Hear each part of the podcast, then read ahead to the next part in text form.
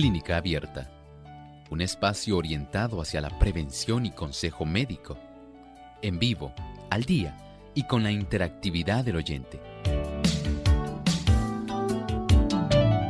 Clínica Abierta, poniendo al doctor a su alcance para un diálogo claro y honesto, porque nos importa su bienestar y salud.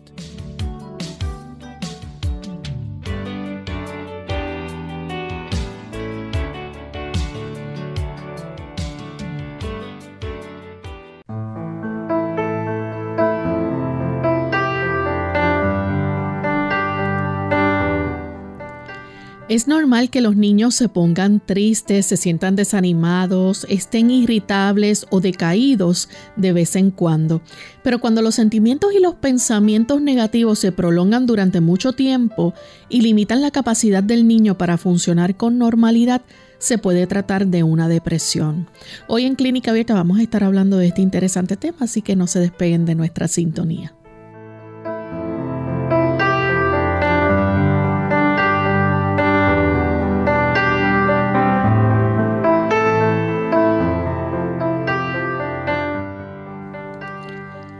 Saludos amigos de Clínica Abierta, nos sentimos muy contentos de compartir con ustedes una vez más en este espacio de salud de Clínica Abierta, una hora completa donde dedicamos, ¿verdad?, al estudio de diversas enfermedades y donde podemos prevenir muchas de estas con buena orientación, con buenos consejos que siempre nos brinda el doctor Elmo Rodríguez. Así que le damos una cordial bienvenida a todos aquellos que a esta hora se conectan en este su programa favorito de salud clínica abierta. Les recordamos que ustedes pueden sintonizarnos a través de nuestra página web en radiosol.org también aquellos que nos siguen por las diferentes plataformas como en Facebook, Radio Sol 98.3 FM. También a los amigos que tienen antena local pueden sintonizar y ver nuestro programa a través del canal 8.3 en el área metro y este de Puerto Rico. Así que con mucho gusto le damos una cordial bienvenida a todos y esperamos que puedan disfrutar de nuestro programa en el día de hoy. También tenemos un anuncio muy importante y es que durante esta semana pueden sintonizar a través de Salvación TV una semana especial de salud. Esta semana está siendo presentada por el doctor Elmo Rodríguez, a quienes ustedes escuchan aquí a diario, y esperamos que puedan también sintonizarla en el canal de Salvación TV 8.3. No se la pierdan todas las noches, así que esperamos que puedan disfrutar de la misma. Pero queremos saludar de forma muy especial también a nuestros amigos que nos sintonizan en el país de El Salvador. Nos escuchan a través de las emisoras Radio Adventista 96.5 FM y Estéreo Adventista 106.9 FM. Y también pues damos la bienvenida al doctor Elmo. ¿Cómo está, doctor? Muy bien, Lorraine. Nuevamente muy agradecido al Señor por esta oportunidad.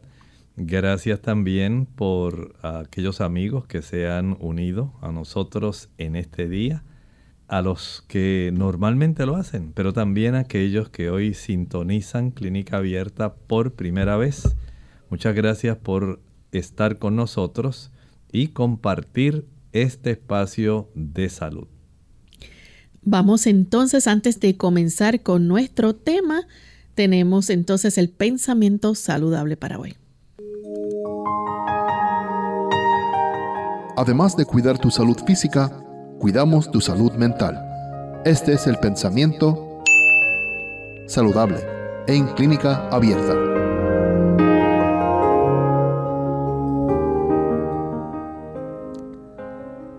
Muy íntima es la relación entre la mente y el cuerpo. Cuando una está afectada, el otro simpatiza con ella. La condición de la mente influye en la salud mucho más de lo que generalmente se cree. Muchas enfermedades son el resultado de la depresión mental.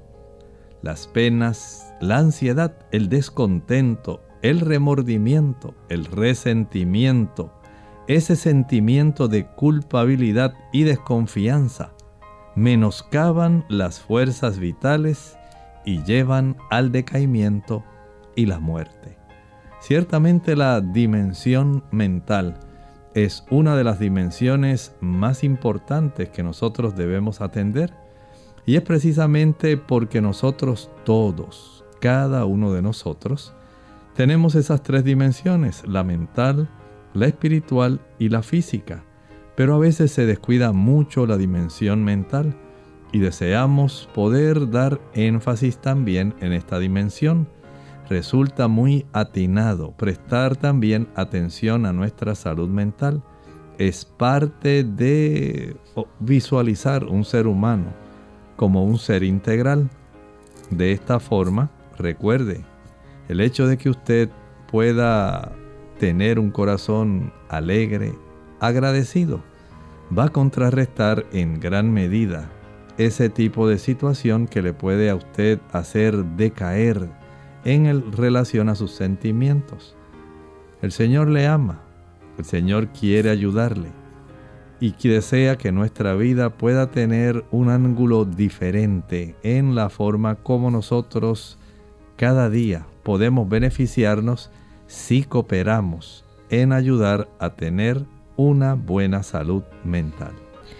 Gracias al doctor por compartir con nosotros el pensamiento saludable de hoy. Estamos listos amigos para comenzar con nuestro tema. Vamos a estar hablando acerca de la depresión en los niños. Y ustedes dirán, ¿verdad? Un término que suena un poco fuerte porque pensar que un niño tenga depresión puede ser esto posible. Bueno, pues vamos a dejar que el doctor nos hable un poco más acerca de cómo esta enfermedad también, ¿verdad?, puede estar presente en los niños y en los adolescentes. Estamos hablando, Lorraine, de un trastorno del estado de ánimo, un trastorno del estado de ánimo que transcurre en el tiempo. ¿Cuánto, en este caso, hablando de los niños, cuánto tiempo pasa un niño triste, decaído, este niño que se siente irritable, que está desanimado? y transcurren días, a veces semanas. Y este tipo de condición en el estado de ánimo del niño puede entonces estar dando una señal de que internamente están sucediendo cosas que están facilitando el desarrollo clínico de esta situación. ¿Y quién mejor que los padres para poder darse cuenta del estado de ánimo de sus hijos? los padres que interactúan diariamente, los padres que observan, los padres que hablan con sus hijos, tienen esa oportunidad en saber qué está sucediendo con ellos. Y este tipo de tristeza, decaimiento, desánimo, que se va prolongando y que afecta el estado emocional de su hijo, puede estar siendo solamente un reflejo de situaciones más complejas que ocurren dentro de su hijo. Doctor, y esto es algo interesante porque el niño puede, como parte ¿verdad? de esos, esas señales o esos signos de, depresión, puede estar eh, teniendo pensamientos negativos. Pueden desarrollarse pensamientos negativos, algunos de ellos preocupantes. Eh, ciertamente sabemos que ha habido un aumento en la incidencia en intentos suicidas por parte de los menores. Y es que aunque usted no lo crea, tenemos que reconocer que básicamente uno de cada 20 niños, así como usted lo escucha, el 5%, uno de cada 20 niños van a sufrir de depresión. Y generalmente uno piensa que eso es el niño de el vecino el niño de mi amiga, el niño del jefe. Y lo pensamos desde ese ángulo para otras personas. Pero en realidad es algo bastante frecuente. El hecho de que los trastornos de ánimo pueden estar afectando también a mi hijo. No solamente eh, puede estar teniendo pensamientos negativos, sino que estos niños pueden tener entonces eh, dificultad aún para dormir, para comer, desempeñarse en sus tareas cotidianas. Sí, este tipo de trastorno de ánimo, por ejemplo, va a interrumpir, digamos, la capacidad del niño poder desempeñarse, digamos, en su aspecto escolar. Esto le puede afectar ahí.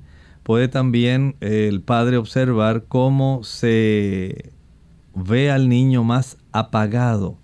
El nivel de energía del niño que usualmente era un nivel, digamos, alto, era un niño feliz, alegre, que brincaba, saltaba, corría, jugaba. Ahora el niño se ve mucho más apagadito. Este niño no tiene en este momento que está así con este trastorno de ánimo triste, deprimido, desanimado. No se ve con esa forma de concentrarse como él lo hacía antes. Más bien el padre a veces puede verlo como que está pensativo, como que está ido. Y se observa en este niño, por ejemplo, que hay trastornos del sueño, como bien estaba comentando Lorraine. Puede haber trastornos del apetito. El niño ya no, no tengo ganas, por favor mamá, eh, llévate ya, no, no, no quiero comer más. Y la mamá le dice, pero ¿qué te pasa? dice, no, es que me siento cansado, no, no, no tengo ya el interés en hacer tantas cosas como hacía antes. Y entonces los padres ahí ya comienzan a preocuparse porque observan que este niño prácticamente se ve como si el niño estuviera vencido, algo le esté ocurriendo contra lo cual él no puede lidiar, contra lo cual él no puede sobrepasar la situación que está enfrentando. Y ahora los padres comienzan a preocuparse porque ya lo ven más aislado tanto de la familia, se mantiene retraído, en el cuarto, allá pensativo, a veces nada más acostado en la cama mirando el techo, o solamente pensando, distrayéndose sin algo específico, haciendo tal vez algunos dibujos, algunos garabatos así en alguna página, pero sin ningún fin definido. Y esto comienza ya a preocupar a los padres porque se dan cuenta, el niño no se asocia con sus pares como lo hacía previamente. Se ve más retraído, aislado, se ve arrinconado, pero a la misma vez se ve pensativo, triste, ya no tiene el mismo estado de ánimo. Pero cuando deja de comer y ya se observa ojeroso, porque no está durmiendo lo suficiente, porque no interactúa con la misma familia, entonces los padres ya comienzan a percatarse de que algo más profundo que lo que ellos sospechan está ocurriendo con su hija o con su hijo. Vamos en este momento, amigos, a hacer nuestra primera pausa, pero cuando regresemos vamos a seguir hablando más sobre este, este tema y las señales o síntomas que se pueden observar en un niño adolescente con depresión. Ya volvemos.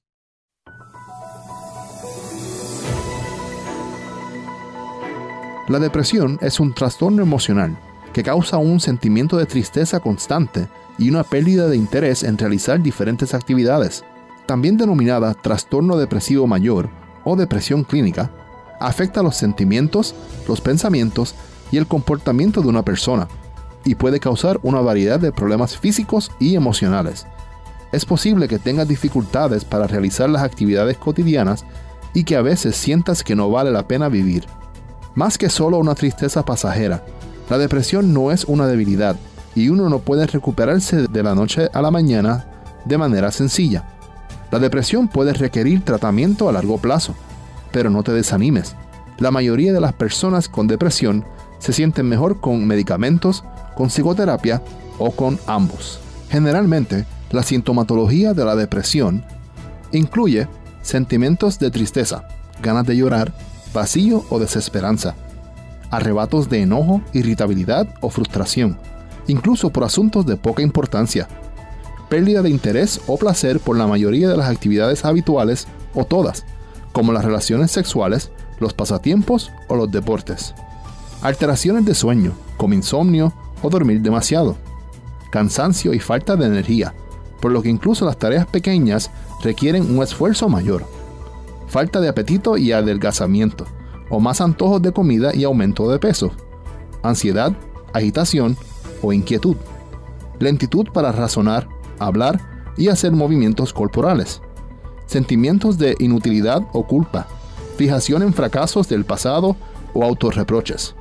Dificultad para pensar, concentrarse, tomar decisiones y recordar cosas. Pensamientos frecuentes o recurrentes sobre la muerte. Pensamientos suicidas, intentos suicidas o suicidio. Problemas físicos inexplicables, como dolor de espalda o de cabeza.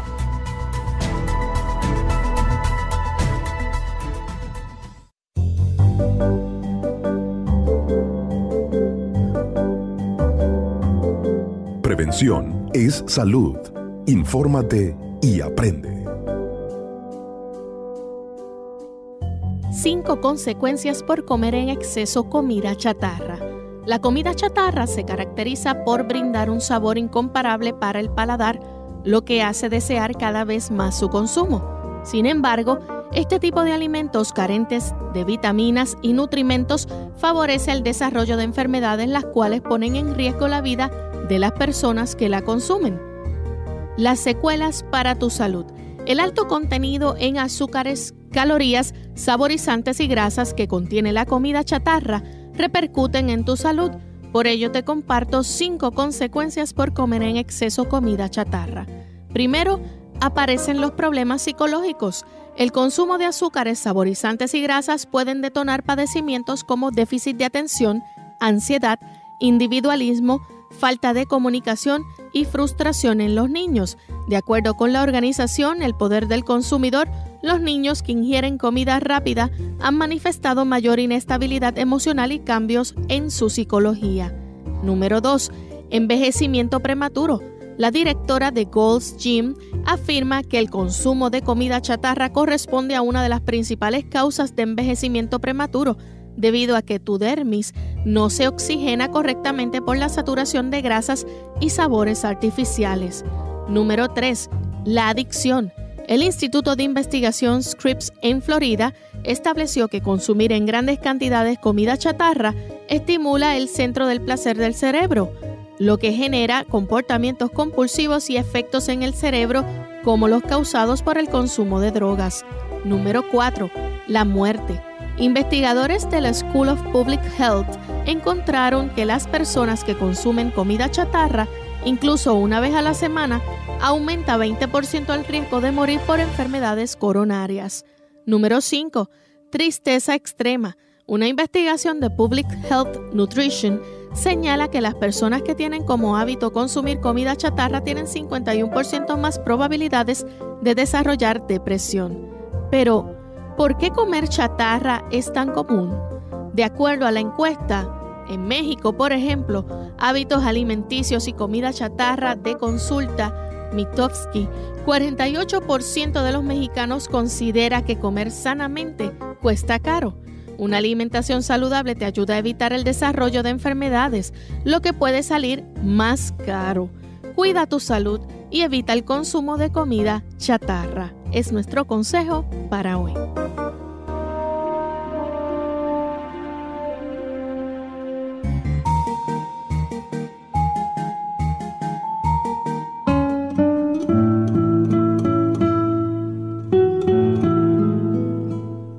Autoestima determina el estado de ánimo.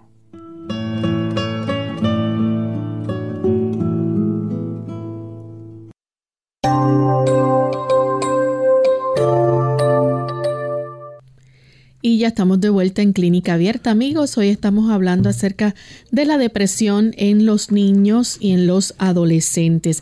Y justo antes de la pausa de nuestra primera parte, el doctor estaba compartiendo con nosotros cómo la depresión es un trastorno del estado de ánimo.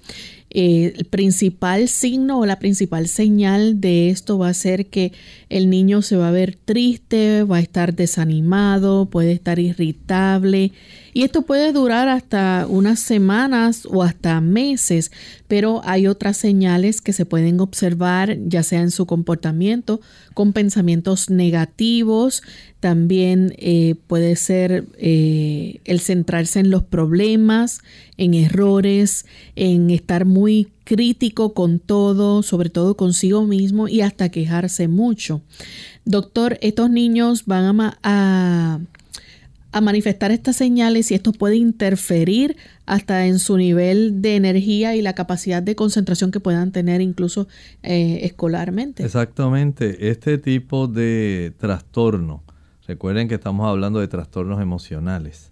Por ejemplo, el padre va a observar que el niño tiene una actitud como parte del cuadro clínico donde el niño básicamente no va a estar haciendo el esfuerzo necesario. Usted ya ve que no le interesa tanto sacar buenas calificaciones.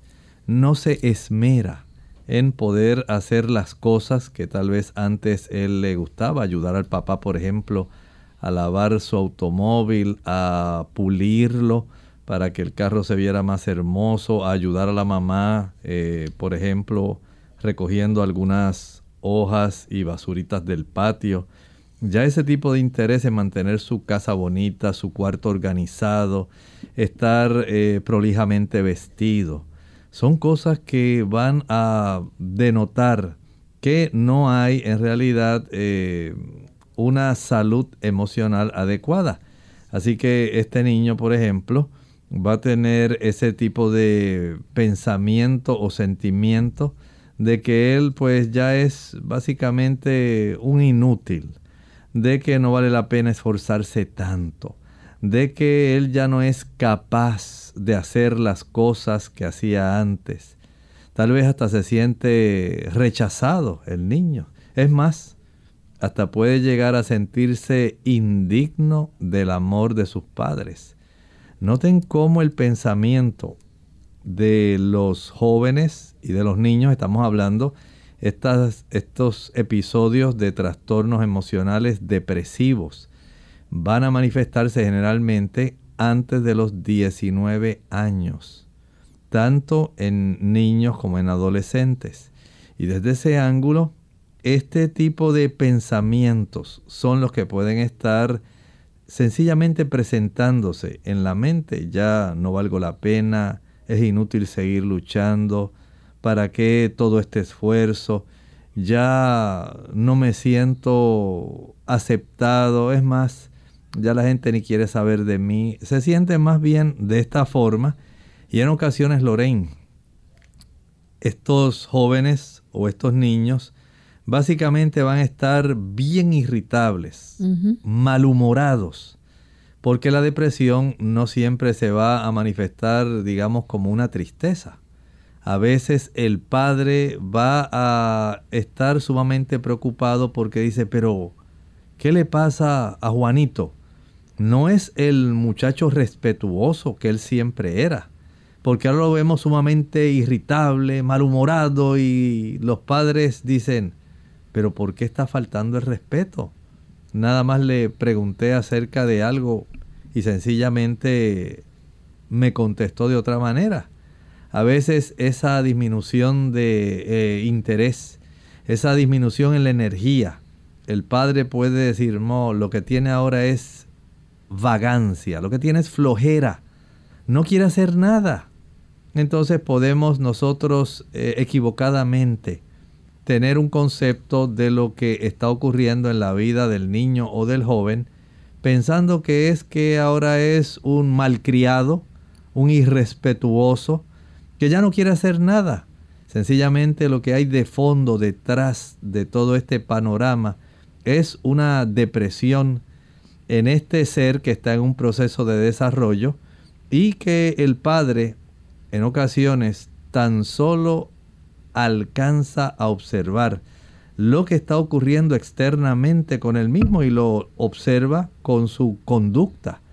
Así que estos trastornos emocionales, nosotros no sabemos lo que está ocurriendo interiormente, pero por la conducta podemos ver al joven no solamente desanimado, triste, irritable, decaído, sino también podemos observar este tipo de situación que puede estar dando un aviso de cómo internamente hay tal vez ese sentimiento de inutilidad, de rechazo, de incapacidad, de indignidad, de sentirse aceptado y amado.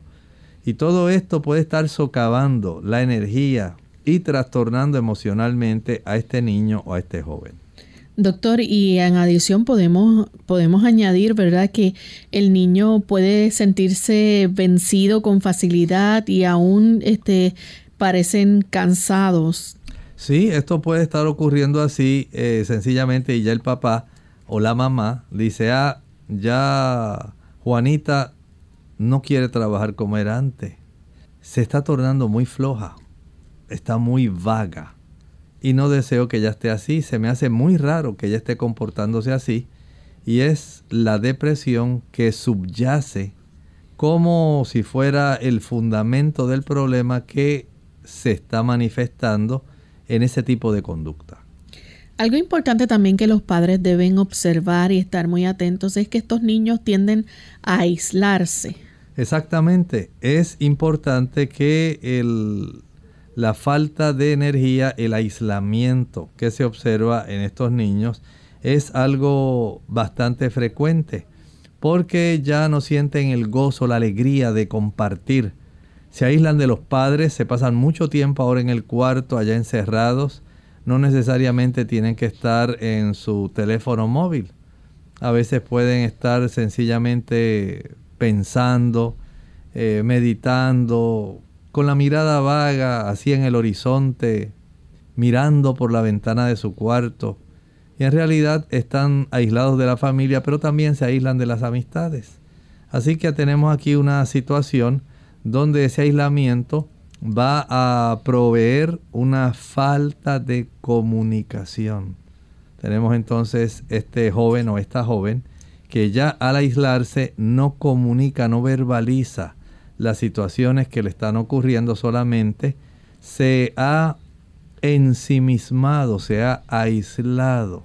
Y él solamente lo que hace es pensando y pensando y teniendo mentalmente una serie de situaciones y de conceptos que probablemente están facilitando esta tristeza que le acompaña durante las últimas semanas. Cuando la depresión es grave, vamos a ver entonces que estos niños eh, pueden pensar en hacerse daño a sí mismos.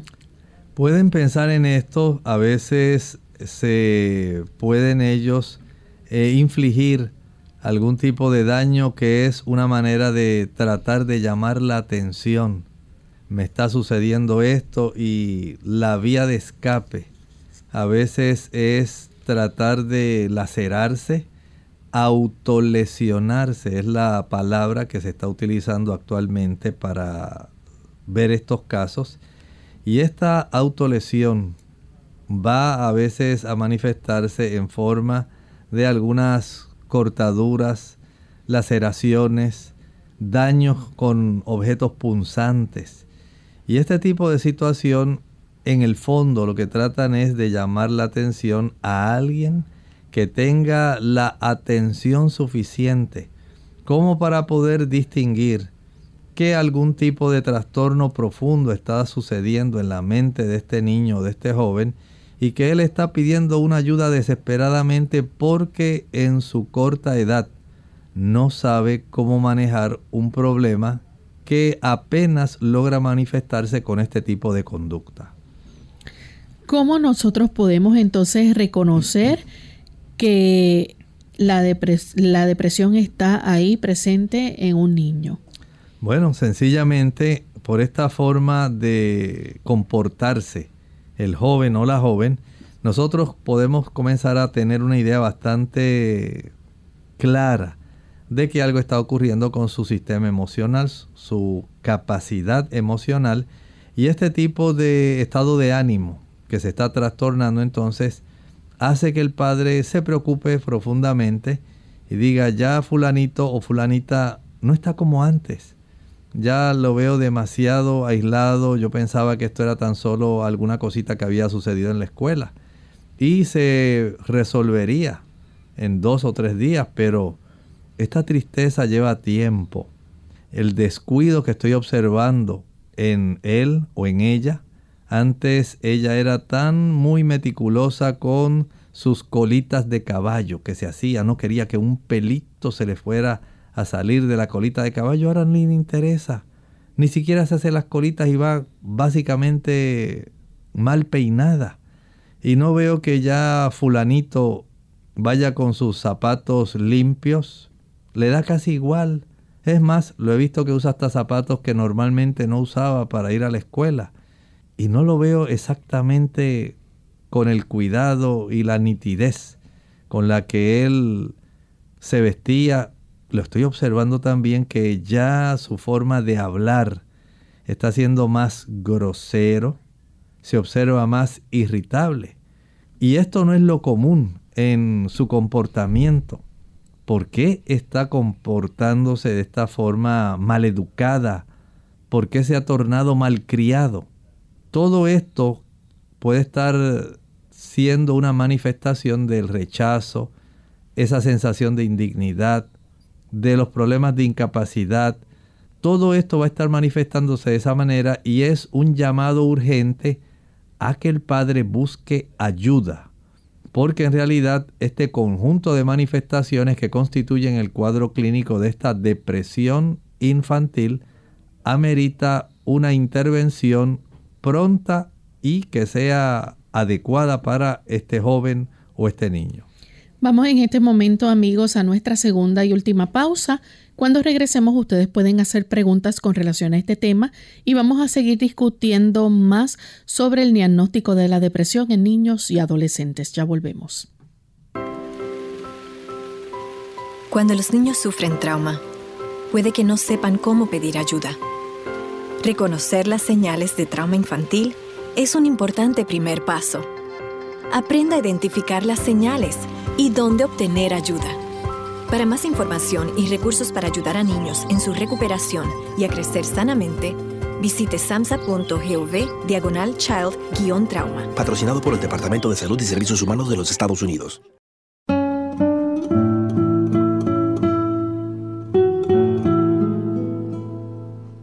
Quedar seducido para siempre por el mundo de las ideas. Eso hace la educación.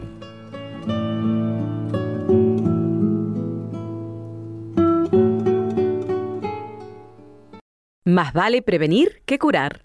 Hola, les habla Gaby Zabalúa en la edición de hoy de AARP Viva, su segunda juventud en la radio, auspiciada por AARP Increíble pero cierto. Según nuevos estudios, el costo de la comida nutritiva como las frutas y las verduras ha subido casi un 20%, mientras que la comida chatarra no solo no ha aumentado, sino que en muchos casos ha bajado de precio. A pesar de esto, aún es posible alimentarse bien sin recurrir a nuestros ahorros. Incluso para aquellos que vienen con un presupuesto muy limitado, existen opciones nutritivas. Para ello hay que tener en cuenta la estación del año. En época de ciertas frutas o verduras, estas son mucho más ricas y baratas. Aprovechalas y come todo lo que puedas. El resto puede ser guardado para tiempos de escasez, ya sea congelándolos o mediante una técnica de envasado. Hablando del refrigerar las frutas y verduras congeladas del supermercado, suelen ser más baratas que las frescas y algunas veces más nutritivas. Esto se debe a que son sometidas al proceso de conservación a pocas horas de su cosecha, cuando las vitaminas y minerales aún no han comenzado a perderse. Otra idea para comer nutritivo y ahorrar es buscar mercados ambulantes cerca de la casa. Los granjeros ofrecen productos frescos a bajo costo. El patrocinio de AARP hace posible nuestro programa. Para obtener más información, visita aarpsegundajuventud.org oblicua viva.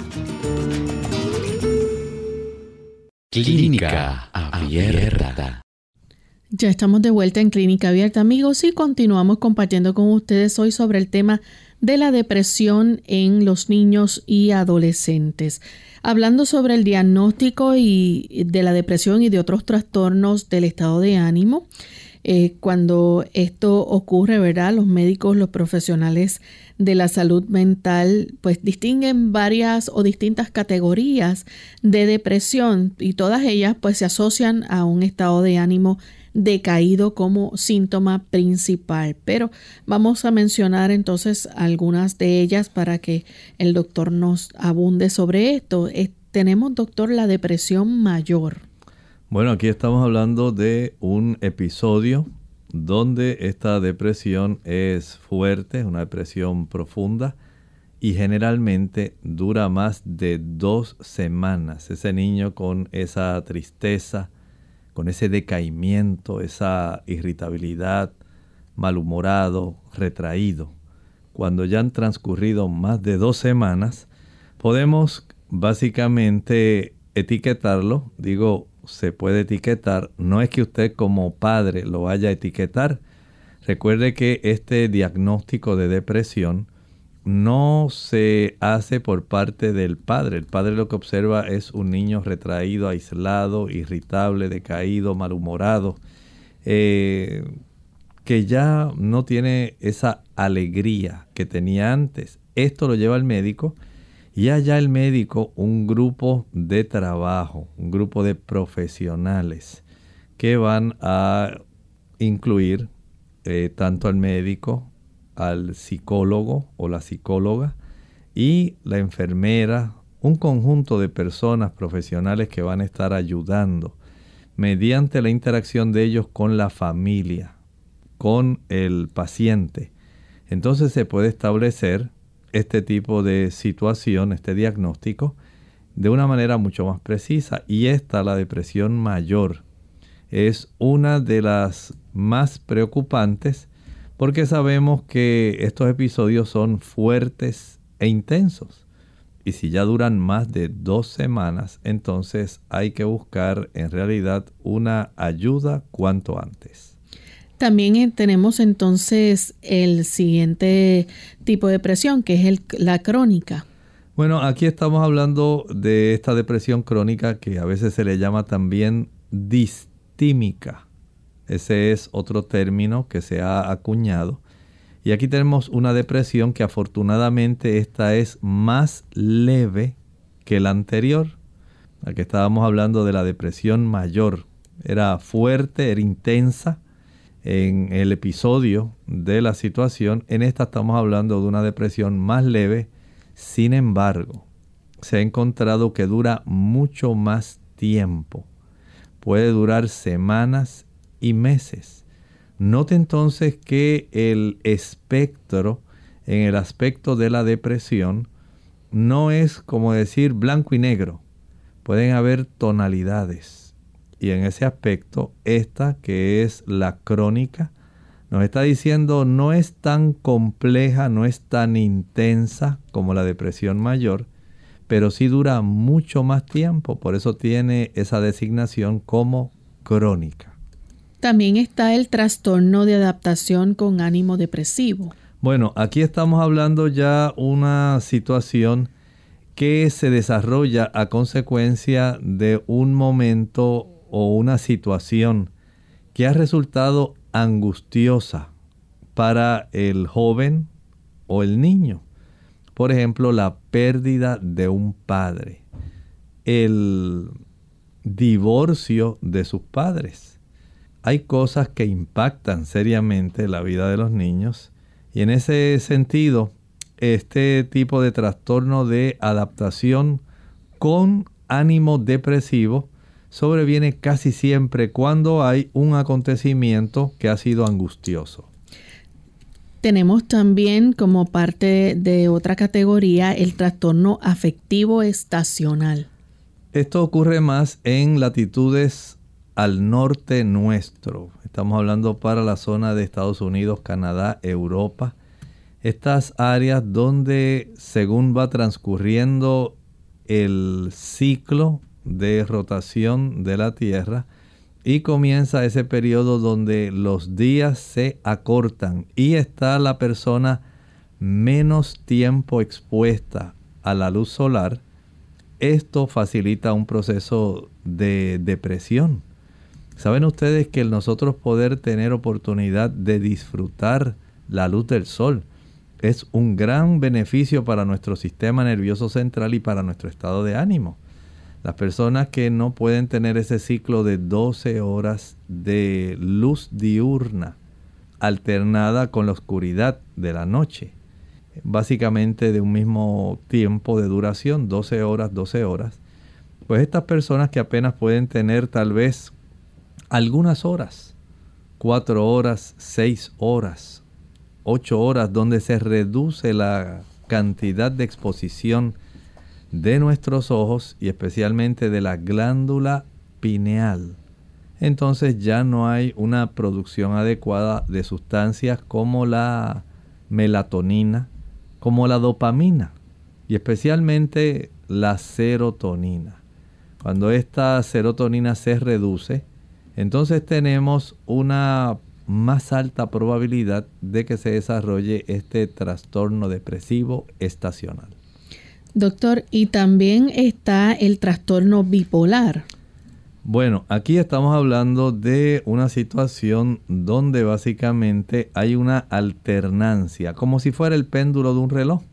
El paciente, el niño, el joven puede estar básicamente fluctuando entre el aspecto de la ansiedad, la depresión, la ansiedad, la depresión, y esto puede alternarse eh, por algún tiempo prolongado, pero es parte de un cuadro depresivo.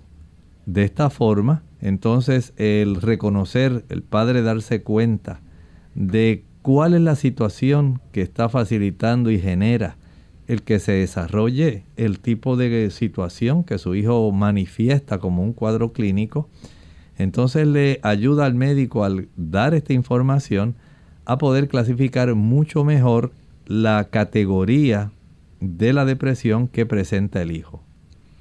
Y tenemos entonces lo que es el trastorno de desregulación del estado de ánimo disruptivo. Bueno, aquí tenemos un joven o un niño que sencillamente va a estar desarrollando, digamos, por ejemplo, un patrón de rabietas que son intensas, rabietas frecuentes, estallidos de agresividad, momentos cuando él va a estar manifestando una irritabilidad que puede tener una duración mínima de un año en un niño mayor de 6 años en sí.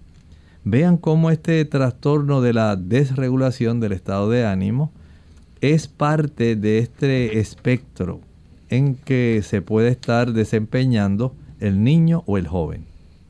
¿Estos trastornos, doctor, pueden mejorar cuando reciben atención y tratamiento?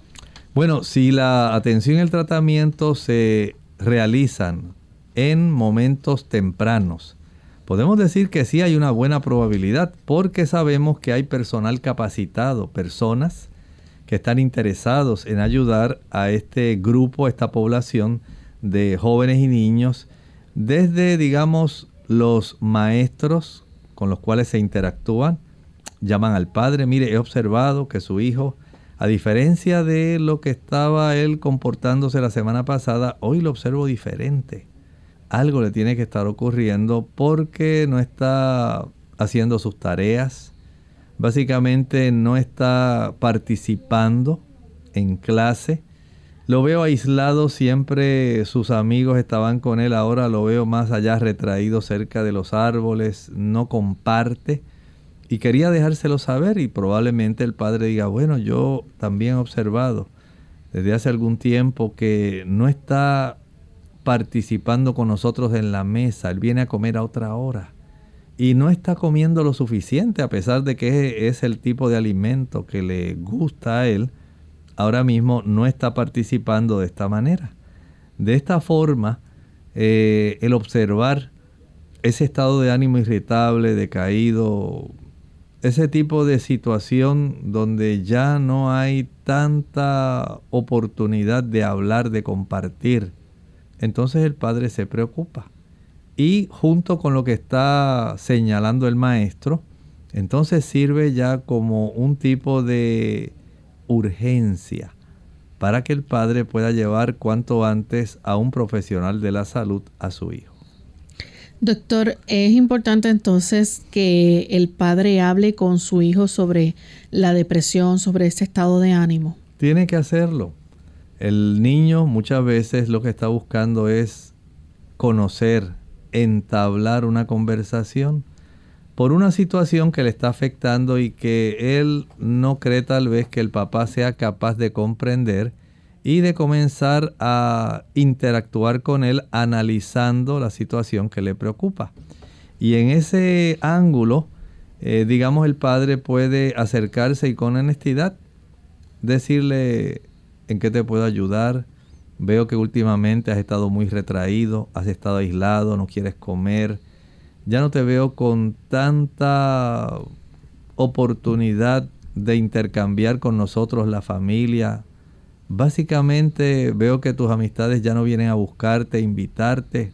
Siempre rechazas sus invitaciones. ¿Qué te ocurre? He sabido que la maestra me ha comentado, me ha dicho que no estás participando como antes lo hacías. Y básicamente no te veo en la condición como estabas hace unos días atrás. Ya rompiste tu relación con tu novia, con tu novio alguien te está hostigando, hay alguna persona que se haya acercado y te haya manifestado algún tipo de idea con la cual te está perturbando. ¿Has notado alguna cosa así? Y cuando usted trata de ser sincero y de ofrecer apoyo, entonces esto hace que se comiencen a abrir ventanas de comunicación, vías de comunicación. Cuando ellos observan la sinceridad y el deseo de ayudar, básicamente comienzan a abrir esa oportunidad de comunicarse, de saber lo que está ocurriendo y decir, pues papá, mira, es que de hace un tiempo para acá he observado que esto está desarrollándose, que aquí en la casa está ocurriendo esto, que tú y mamá se están comportando así. Y ese tipo de apertura que se puede dar, junto con la forma como el Padre aborde, con cuánta sinceridad y deseo de ayudar usted se acerca. Porque si el Padre se acerca tan solamente a criticarlo y a decirle, te has vuelto un mal criado, no sé qué te está pasando, pero últimamente solamente lo que haces es estar gritando y gritando y no haces nada. Aquí en la casa solamente te la llevas tirado ahí en el sillón, en el sofá viendo televisión y nosotros aquí haciendo de todo cuando tú antes nos ayudabas. Entonces todo ese tipo de situación lo que hace es cerrar canales de comunicación. Y lo que se pretende es abrir canales de comunicación de tal manera que el joven pueda expresar o la joven qué cosa está sucediendo que ha trastornado su aspecto emocional, cuál es el contenido de esos pensamientos. De ahí entonces el padre al lograr esta, este conocimiento, esta información de lo que está llevándose a cabo dentro del cerebro de su hijo o de su hija, ya puede tener una idea de cómo va a buscar la ayuda de una persona profesional, un psicólogo, un psiquiatra, que pueda brindarle un apoyo adicional a su hijo, a su hija, en este momento en que las cosas no están observándose de la manera más normal o común como se desarrollaban anteriormente. Doctor, además entonces de esa ayuda de un terapeuta o de un profesional de la salud mental, ¿hay otras formas en que podemos ayudar a nuestros hijos? Bueno, sí, hay muchas formas como nosotros podemos ayudar a nuestros hijos. ¿Saben ustedes que el nosotros proveerle una alimentación que sea nutritiva? Eso es muy importante no es solo un asunto de llevarlo al psicólogo, al psiquiatra. Hay también que brindarle apoyo por lo menos nutricionalmente. Hay hábitos que tienen que ver, por ejemplo, el niño que consume mucho azúcar sabe que va a estar más afectado emocionalmente. Según el metabolismo del azúcar, si usted le provee solamente alimentos altos en azúcar, en azúcares sencillas, simples, este tipo de productos azucarados, especialmente ricos en monosacáridos, absorben muy rápidamente, llenan nuestra circulación cerebral y según se reciben, así se procesan, dejando al niño básicamente nuevamente con un vaivén en cuanto a la provisión de glucosa para sus neuronas. Y esto puede tener mucha fluctuación en el estado de ánimo por motivo de que no hay un suplido constante de glucosa que es el combustible principal de las células de nuestro sistema nervioso central. Y el hecho de que usted solamente le guste proveerle jugos, maltas, refrescos, productos que van a proveer una elevación rápida de la glucosa sanguínea, pero eventualmente así también se reduce dramática y significativamente esa glucosa.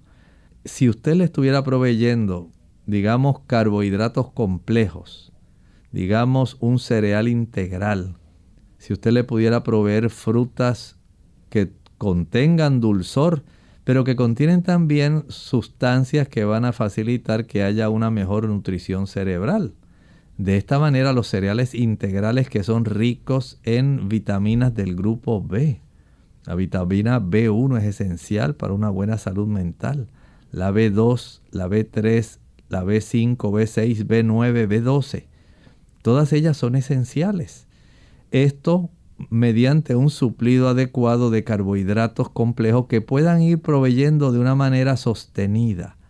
Mantener una cifra circulante de glucosa que pueda ayudar para que las neuronas se comporten mucho más eficientemente en la forma como ellas van a estar procesando en la corteza y en las regiones donde están nuestros afectos, en las zonas de los núcleos profundos, ahí donde está la amígdala, donde está el núcleo acuminado, el área tegmental ventral, la región del hipocampo, todas esas zonas deben, deben tener una buena nutrición.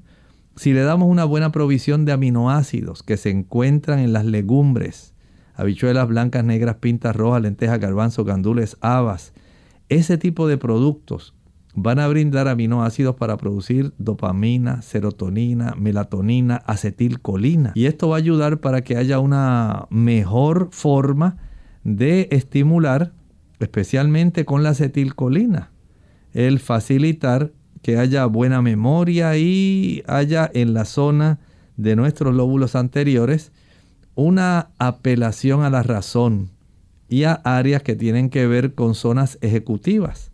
Una buena alimentación es necesaria, el poder alcanzar, desarrollar en el niño un hábito donde él pueda dormir suficiente. El niño que se va a la cama con su teléfono móvil, y que se queda hasta quién sabe qué hora viendo diferentes cosas en el monitor. Se roba el sueño. El ejercicio físico. Todo esto es esencial para que pueda haber una buena circulación cerebral. Se evite el aspecto depresivo, la exposición al sol mientras se ejercita. Vea que hay cosas que usted puede hacer que pueden ayudar a su niño, además de llevarlo a ese conjunto de profesionales de la salud, psicólogos, psiquiatras, enfermeras, personas que le pueden ayudar. Y esto va a ser de mucha ayuda. Bien amigos, nosotros hemos llegado ya al final de nuestro programa. Agradecemos a todos aquellos que han estado conectados en el día de hoy. Esperamos que este programa haya servido de orientación a muchos padres y sobre todo, ¿verdad? Si usted reconoce alguna de estas señales en su hijo, busque ayuda de inmediato a tiempo para que pueda entonces ayudar a su hijo a salir de este trastorno de depresión. Así que, doctor, ¿algún último consejo que quiera brindar? Claro.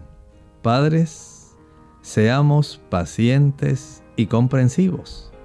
Y no olviden el consejo bíblico. Como el Padre se compadece de sus hijos, se compadece Jehová de los que le temen. Él ve nuestra condición recuerda que somos hechos del polvo. Nosotros nos despedimos y será entonces hasta la siguiente edición de Clínica Abierta. Con cariño compartieron el doctor Elmo Rodríguez Sosa y Lorraine Vázquez. Hasta la próxima.